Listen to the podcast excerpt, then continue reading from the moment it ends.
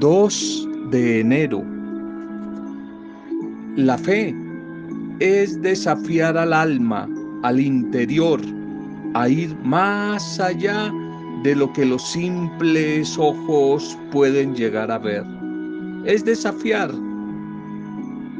el alma, la mente, las emociones, a ir más allá de lo que los simples ojos pueden llegar a alcanzar a ver.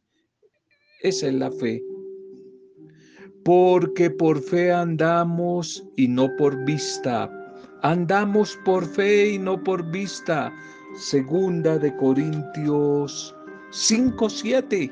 Segunda de Corintios 5, 7. Un buen momento. Un saludo y bendiciones a tu vida, mujer y hombre, a esta hora que recibas este audio que la buena noticia de la Navidad, comenzando este nuevo año, te siga trayendo esperanza, te siga llenando tu mente, tu corazón, tu ánimo de motivos para seguir luchando y para seguir buscando el gran objetivo de la vida de todo ser humano, la felicidad. La felicidad. Saludos para cada una de sus vidas, sus familias sus grupos, sus comunidades. Solidaridad como todos los días desde la oración intercesora. Oramos con ustedes y por ustedes, especialmente por cualquier situación adversa que estén atravesando. Oramos por esas situaciones. Ánimo, ánimo que en el buen Dios, a través de la luz de su Espíritu, vas a recibir sabiduría, para poder divisar luces y solucionar las diferentes problemáticas que se presentan en la vida. Nuestra oración de gratitud y nuestra oración también de intercesión, de bendición y de celebración con ustedes, los que hoy están de cumpleaños, sus vidas, cada una de las personas que hoy están de cumpleaños, un feliz cumpleaños, un feliz día, cualquier tipo de aniversario de parejas, de una institución, de una empresa, un aniversario de una Pascua, de una Pascua de la partida de alguien, un ser familiar amado, un conocido, un amigo.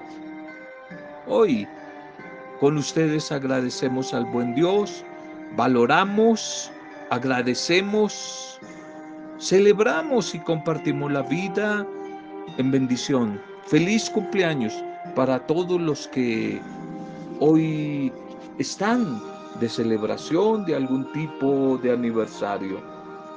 Pasado, presente y futuro. Pasado, presente y futuro. Primera reflexión de hoy, 2 de enero. Pasado, presente y futuro.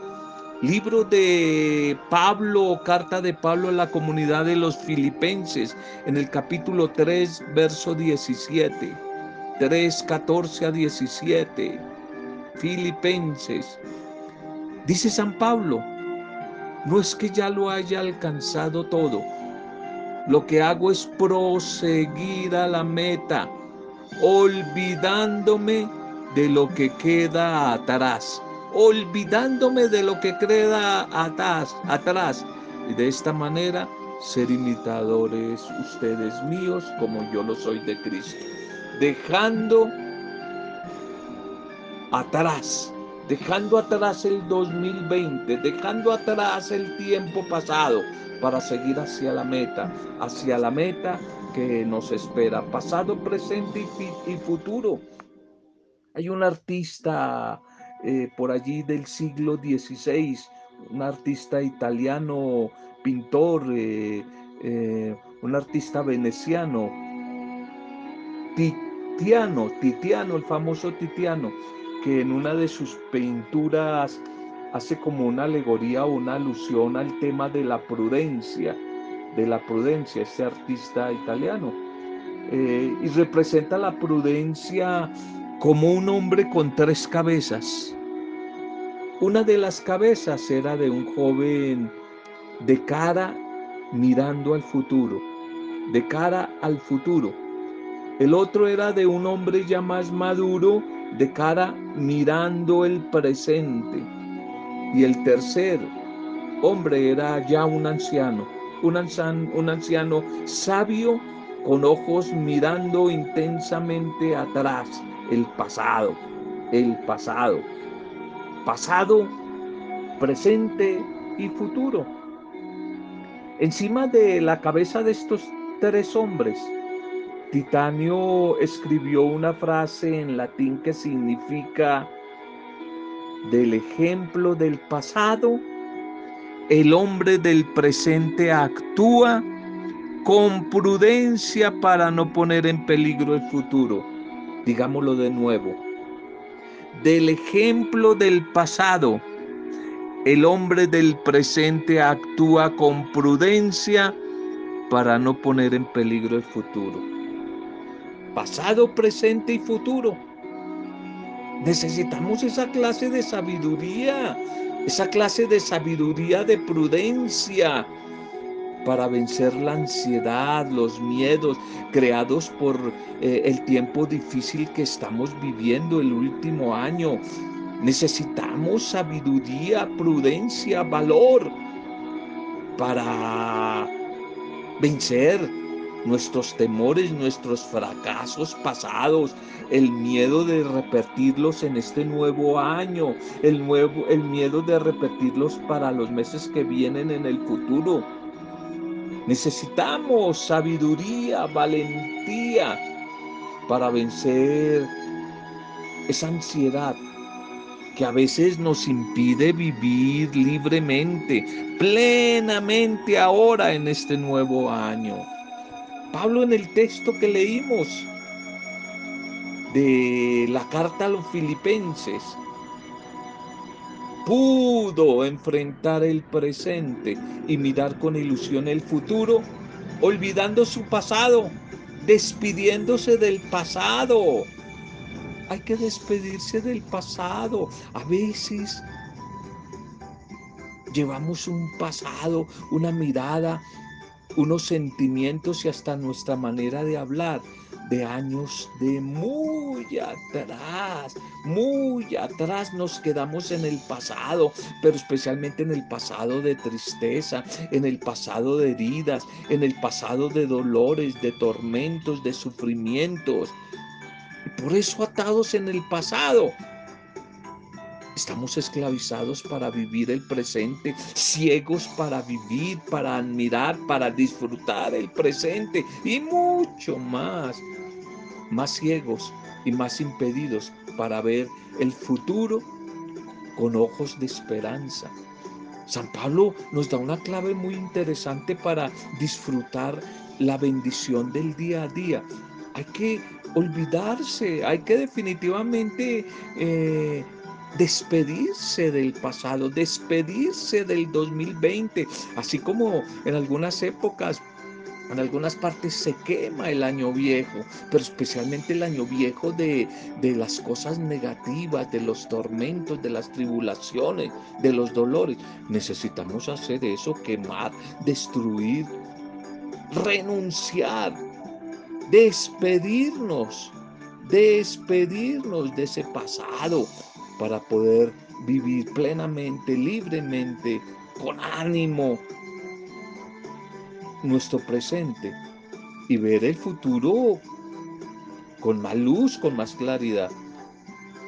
Pero esto no significa que nuestra memoria se haya borrado, que nos dé amnesia. Significa que Pablo, a través del Espíritu del Señor, era libre libre de todo sentimiento de culpa, libre de todo sentimiento de orgullo que pueda haber sentido por sus acciones pasadas, libre de toda sensación del miedo del ayer que nos paraliza, porque se sintió total y plenamente reconciliado y perdonado por Dios en su pasado.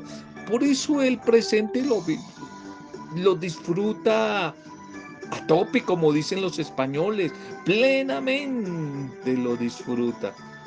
Esta actitud capacitó a Pablo para vivir el presente en intensidad. vivirlo en intensidad y proseguir hacia la meta, es decir, hacia el futuro, para obtener el premio, como él mismo lo dice, el premio del supremo llamamiento de Dios en Cristo Jesús, es decir, el futuro, más adelante y con él la muerte.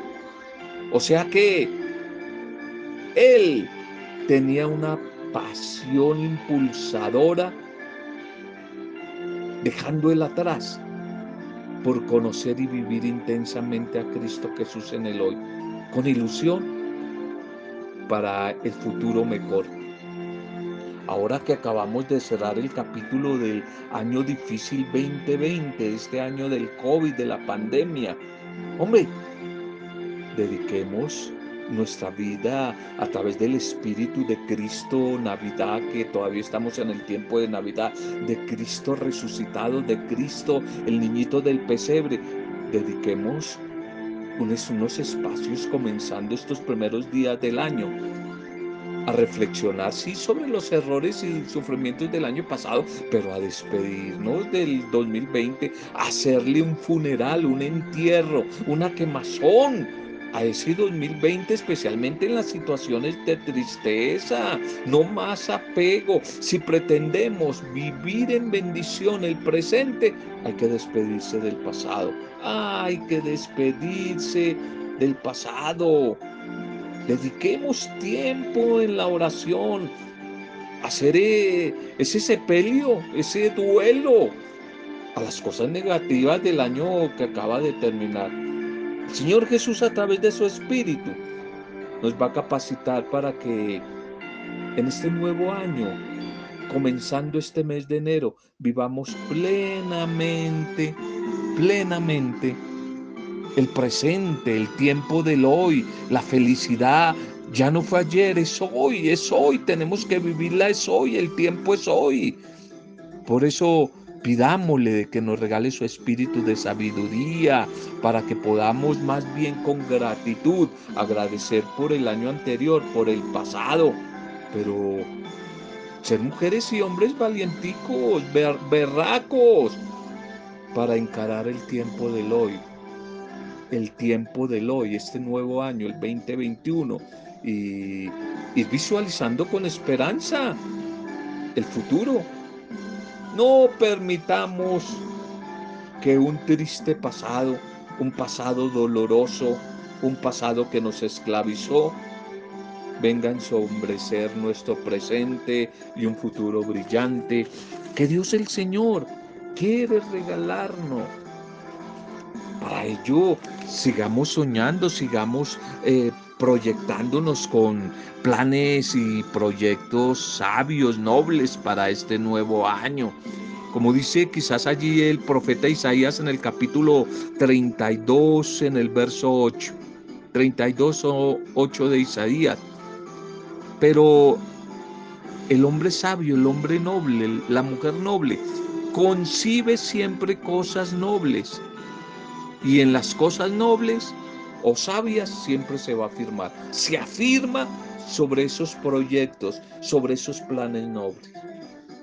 Existe quizás una gran diferencia entre decir y planear. Una cosa es decir en este 2021 me gustaría ir a Australia, la China, la Conchinchina, me gustaría visitar esos países. Eso es una cosa decirlo. Otra cosa es uy, ya estoy organizando y planeando visitar Australia, visitar Oceanía, visitar la China y la Conchinchina. Ya lo estoy planeando y organizando para el mes de abril o de mayo, si es la voluntad del Señor y si el Señor lo permite. Como hombre o, o tú como mujer creyente en Dios, sometemos los planes a Dios. Muchas veces a partir de enero, ya lo hemos dicho, comenzamos dietas, comenzamos programas, planes, ejercicios, eh, con un eh, denodado y entusiasma, eh, entusiasta ardor en el corazón, muy animados con el nuevo año, con nuevas esperanzas, con nuevos deseos, nuevas resoluciones que quizás pueden ser las semillas de un cambio bueno y positivo para nuestras vidas a lo largo del año. Pero no podemos decaernos, no podemos después ir menguando ese estado de ánimo. Quizás la clave de lo que en realidad a veces sucede en nuestra vida son los desánimos que aparecen en el caminar cuando nos hemos fijado una meta o un proyecto. Hay que enfrentar esos estados de ánimo, esos desánimos, e independiente de los estados de ánimo, seguir dando la pelea, seguir dando la batalla y seguir construyendo esos planes para que se hagan definitivos en nuestra vida para que quizás esos programas, proyectos, ilusiones, planes se hagan efectivos en nuestra vida, en medio y luchando contra nuestro estado de ánimo, implica también tres cosas, pensamientos, propósito y esfuerzo. Pensamientos, ahí se empiezan a cranear, a, a crear pensamientos, pensamientos positivos, pensamientos optimistas, pensamientos de fe. De esa manera lo que se piensa se, se, debe sentir y se convierte en un proyecto, en un propósito. Propósito. Hay que proponernos día a día mejorar en las diferentes áreas. Y el pensamiento convertido en propósito necesita de lo tercero, la lucha nuestra, el esfuerzo, el sacrificio. Hay que sacrificar. Si queremos vivir, tener tal cosa, hay que esforzarse. No podemos, solamente los mediocres, los que les gusta practicar la ley, la, la ley del mínimo esfuerzo, quieren ser felices, quieren progresar, quieren tener pero sin hacer nada. No, para que se realicen los planes hay que esforzarnos, hay que sacrificar, hay que luchar. Pensamientos, propósitos y esfuerzos. Isaías escribió acerca de un tiempo futuro, cuando un rey reinara con justicia. Isaías 32.1. Y este pasaje profético nos habla del gobierno venidero de Cristo, el Mesías que iba a venir y que en estos días lo estamos celebrando. Pero también nos da un principio que podemos nosotros aplicar hoy, hoy. Todos los que lo hemos reconocido en el pesebre como el niñito Dios encarnado, humanado, que es nuestro Señor y Salvador, como nuestro Rey. Nosotros podemos aplicar ese principio. Isaías comparó al tramposo que trama planes malvados, designios perversos. Lo comparó con el generoso, con el sabio, con el noble, con el correcto, que busca trabajar y conquistar y hacer cosas honestas, nobles, como seguidores de Cristo Jesús nacido en esta Navidad. Hemos de ser personas sabias, personas generosas, personas honestas, personas nobles. A propósito, vuelvo y te lo pregunto, ¿qué planes tienes para este 2021? ¿Qué planes estás haciendo personal, familiar, comunitariamente? O mejor, ¿qué planes hemos hecho y estamos haciendo para ser personas más sabias, personas de progreso, personas más nobles, personas más generosas? ¿Qué planes estamos haciendo para crecer en nuestra fe, en nuestra esperanza, en nuestros talentos, en tantos talentos, carismas, en nuestra profesión, en nuestra vocación que Dios nos ha regalado. ¿Qué planes estamos haciendo para este nuevo año? Todavía estamos comenzando año, estamos a tiempo. No dejes que llegue mitad de año y llegues ya al final de año sin hacer nada. ¿Tenemos solo los buenos deseos de cambio? Tenemos solo la esperanza de prestar más atención a mis cambios, a mis procesos, a los cambios y necesidades de los demás. O ya tenemos algunas cosas, compromisos concretos, tenemos pensamientos tenemos propósitos y esfuerzos ya concretos para los cambios y la vida nueva de este año, compromisos específicos. Entiéndelo. Si queremos tener un año mejor, si queremos tener una vida mejor y ayudar a una persona, a nuestros familiares, a los demás, a que ellos también progresen, nosotros primero tenemos que dar el primer paso. Tenemos nosotros que dar el primer paso. Hoy, comenzando enero, 2 de enero, todavía estamos a tiempo, es una gran oportunidad para hacer planes sabios, esperanzadores, que honren, glorifiquen a Dios, a Jesús en la Navidad, pero que también edifiquen y bendigan a los demás a través nuestro. Los planes de Dios te incluyen siempre a ti. Los planes, tú y tu familia. ¿Estás en los planes de Dios para este 2021? Pregunta, ¿incluyen tus planes para este año a Dios? ¿Tus planes, tus proyectos para este año incluyen a Dios? Ojalá que así sea, no lo sé. Ojalá, ojalá que así sea. Liturgia para este día. Vamos para nuestra liturgia para este día 2 de enero. Los falsos mesías, titulémoslo. Los falsos mesías. La primera lectura Seguimos con San Juan, la primera carta, al final, antes del Apocalipsis, al final de la Biblia. No confundamos cartas de Juan con Evangelio de Juan. Estamos en la primera lectura este tiempo de Navidad con la primera carta de Juan, allá al final antes del Apocalipsis. Primera de Juan 2, 22, 28. Esta primera lectura de este día de la carta de Juan. Lanza a las mujeres y hombres de Dios, a los discípulos y discípulas, a los llamados creyentes, una sentida y reiterada exhortación a permanecer en Dios, a no abandonar el camino de Dios cuando aparezcan especialmente las dificultades, las tribulaciones y los falsos mesías, los anticristos, va a decir él.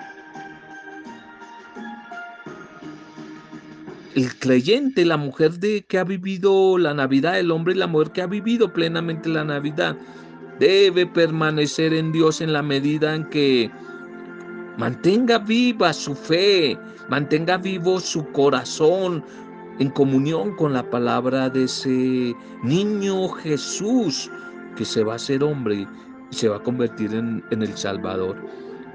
Ese Mesías que nos mandó y nos reveló el Padre que nos vino a traer la buena noticia del inmenso amor de ese Dios, de ese Dios que es Padre. Si no se vive de esta manera, en la manera del amor de Dios, se es anticristo. No vivir en el proyecto del amor de Dios es ser anticristo, estar en contra de Cristo.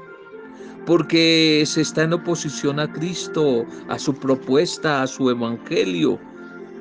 Cuando más bien tenemos que ser testigos de su amor, de su amor, testigos en el mundo, testigos en el mundo.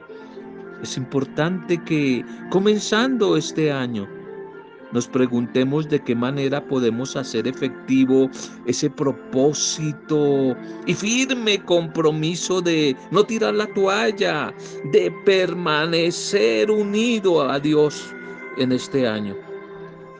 Tal vez a través de la oración, tal vez a través de la palabra, tal vez a través de la vida comunitaria, de la Eucaristía, de la misión, del servicio.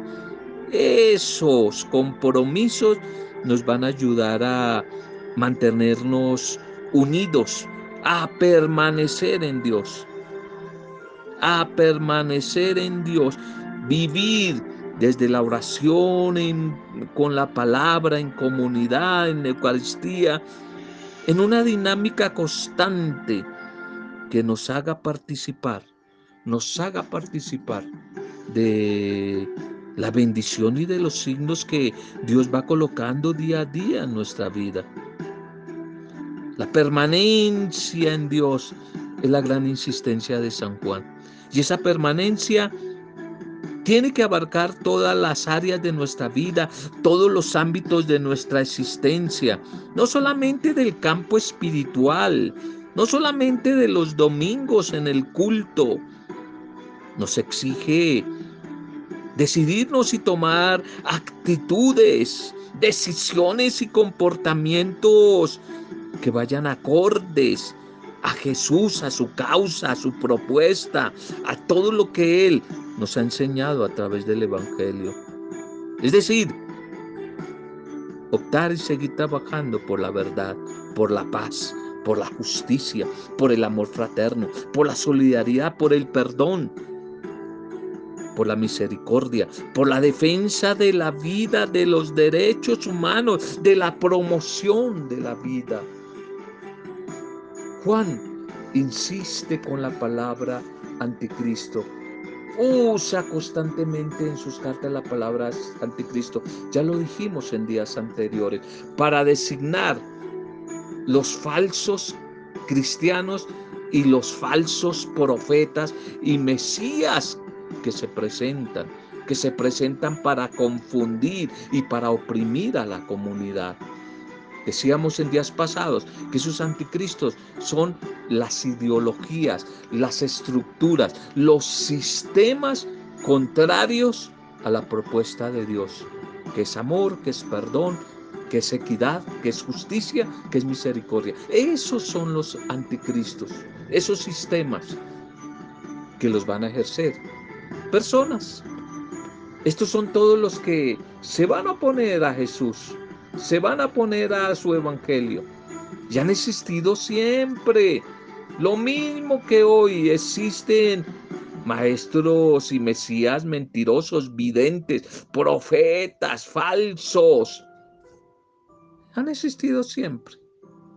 De tal manera que necesitamos vivir en fidelidad a la enseñanza bíblica, a la enseñanza de permanecer en la doctrina auténtica del Evangelio de Cristo y que Él mismo confió a su iglesia, esa palabra de Cristo, que es una realidad que nos va a introducir día a día en su pensamiento, en su causa, en su sentimiento. Y la forma más perfecta de estar en, en, en concordancia, no salirnos de ese camino de su propuesta, es estar en una comunión, intimidad, intimidad diaria con Él. Ya lo dijimos a través de la oración, la palabra, el encuentro con la palabra, la vida comunitaria, la Eucaristía, celebración de la fe y la misión, el servicio. El servicio. El Evangelio para hoy. Juan también, eh, ahora sí, Evangelio de Juan 1, 19, 28. 1, 19, 28. Conocer y confesar a Jesús como el Mesías. Conocer y confesar a Jesús como el Mesías. En el Evangelio, también de San Juan. Hoy se nos refiere el testimonio que vimos en el Adviento y parte de la Navidad que estamos, el del Bautista, Juan el Bautista, cuando fue interrogado acerca de si él era o no el tan anhelado Mesías, el esperado Mesías. Y Juan, con humildad y con verdad, confiesa que él no es, él no es el Mesías, pero sí es una voz que grita en el desierto, invitando a la conversión a Dios a través de ese Mesías, como una actitud conveniente de preparación para recibir al verdadero Mesías en la persona de Jesús. El bautismo que Juan ofrece a la gente no es el definitivo ni el pleno. Solo es un bautismo de agua, de penitencia, y de preparación para la llegada de aquel que ya no va a bautizar en agua, sino va a bautizar en Espíritu Santo en el poder de Dios para transformar vidas, para dar una vida nueva. Bautismo en el Espíritu de modo definitivo, que va a ser eh, la clave para poder asumir, entrar y vivir en el reino de Dios. Y tú y yo, todos nosotros que seguimos celebrando en estos días la Navidad, no ha pasado la Navidad. Ya la gente cree que la Navidad pasó. Nosotros estamos llamados a asumir como propio el testimonio de fe y de humildad de ese bautista. Y también como él, atrevernos en este nuevo año a seguir preparando el camino, seguir preparando el camino para que el Mesías, su evangelio, su buena noticia, venga a este mundo y lo transforme. Todas nuestras actitudes a favor de la vida, a favor de la verdad, a favor de la justicia, a, favor de la paz, de la libertad en nuestro mundo, son signos precursores del verdadero Mesías y Salvador que el mundo anhela y necesita para convertirse en escenario del reino de Dios. Que ojalá con nuestro testimonio de vida a través de la fe, de la humildad, del servicio, de la sencillez, podamos ser voces en medio del desierto que atraviesa el mundo por este tiempo. Ojalá, ojalá que, al igual que Juan el Bautista, con nuestro propio testimonio de vida, de amor, de bondad, de reconciliación, de paz, podamos atraer a muchas personas que están alejadas y están viviendo su propio infierno, su propio drama. Que ojalá podamos presentar a nuestros contemporáneos, a nuestras familias, a la gente de hoy, ese testimonio del Mesías que ha venido a derramar su amor, su misericordia sobre nuestras vidas. Le damos gracias al Señor por su bendita palabra hoy y a través de ella que se convierta en toda una escuela orante, que vaya poco a poco renovando nuestra manera de pensar, nuestra manera de sentir, transformando nuestra vida. Señor, gracias por tu mensaje de hoy. Gracias por todo lo que nos ha regalado en este día, que a través de esa palabra llegue bendición a los enfermos, físicos, emocionales, a los cautivos, a los desempleados, a los migrantes, a nuestras diferentes autoridades, a nuestros gobernantes, para que venga tu espíritu de sabiduría, para que gobiernen con equidad, con justicia. Oramos, Señor Oramos, seguimos orando por esta pandemia, por el personal de la salud, todos los que trabajan en la salud, clínicas, hospitales, Señor. Oramos por tantas personas afectadas por este COVID.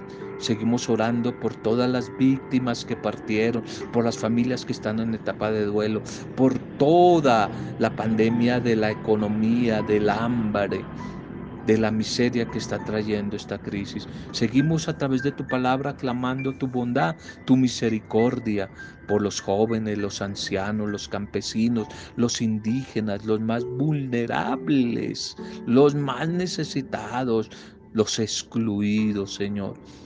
Te los colocamos a ti a esta hora en este día, por nuestras familias, por esa persona que nuestra familia sufre más, que quizás nos da más guerra, que está más limitada, más necesitada, más enferma. Oramos por ellos, por cada grupo, por cada pequeña comunidad, por la iglesia, por todas las mujeres y hombres misioneros, por todos los que de una u otra manera queremos seguir trabajando por tu reino, tu reino de amor, de paz, de amor, de perdón y de reconciliación. Oramos por los que hoy están de cumpleaños, oramos por ellos, oramos por sus vidas. Te damos gracias a ti, Padre, a esta hora, en el dulce, bendito nombre de Jesús el Señor, desde la fuerza intercesora de tu Santo Espíritu, en compañía de nuestra buena Madre, la Virgen María, en quien hemos compartido el mensaje de hoy. Amén. Roberto Zamudio, de día a día con la palabra.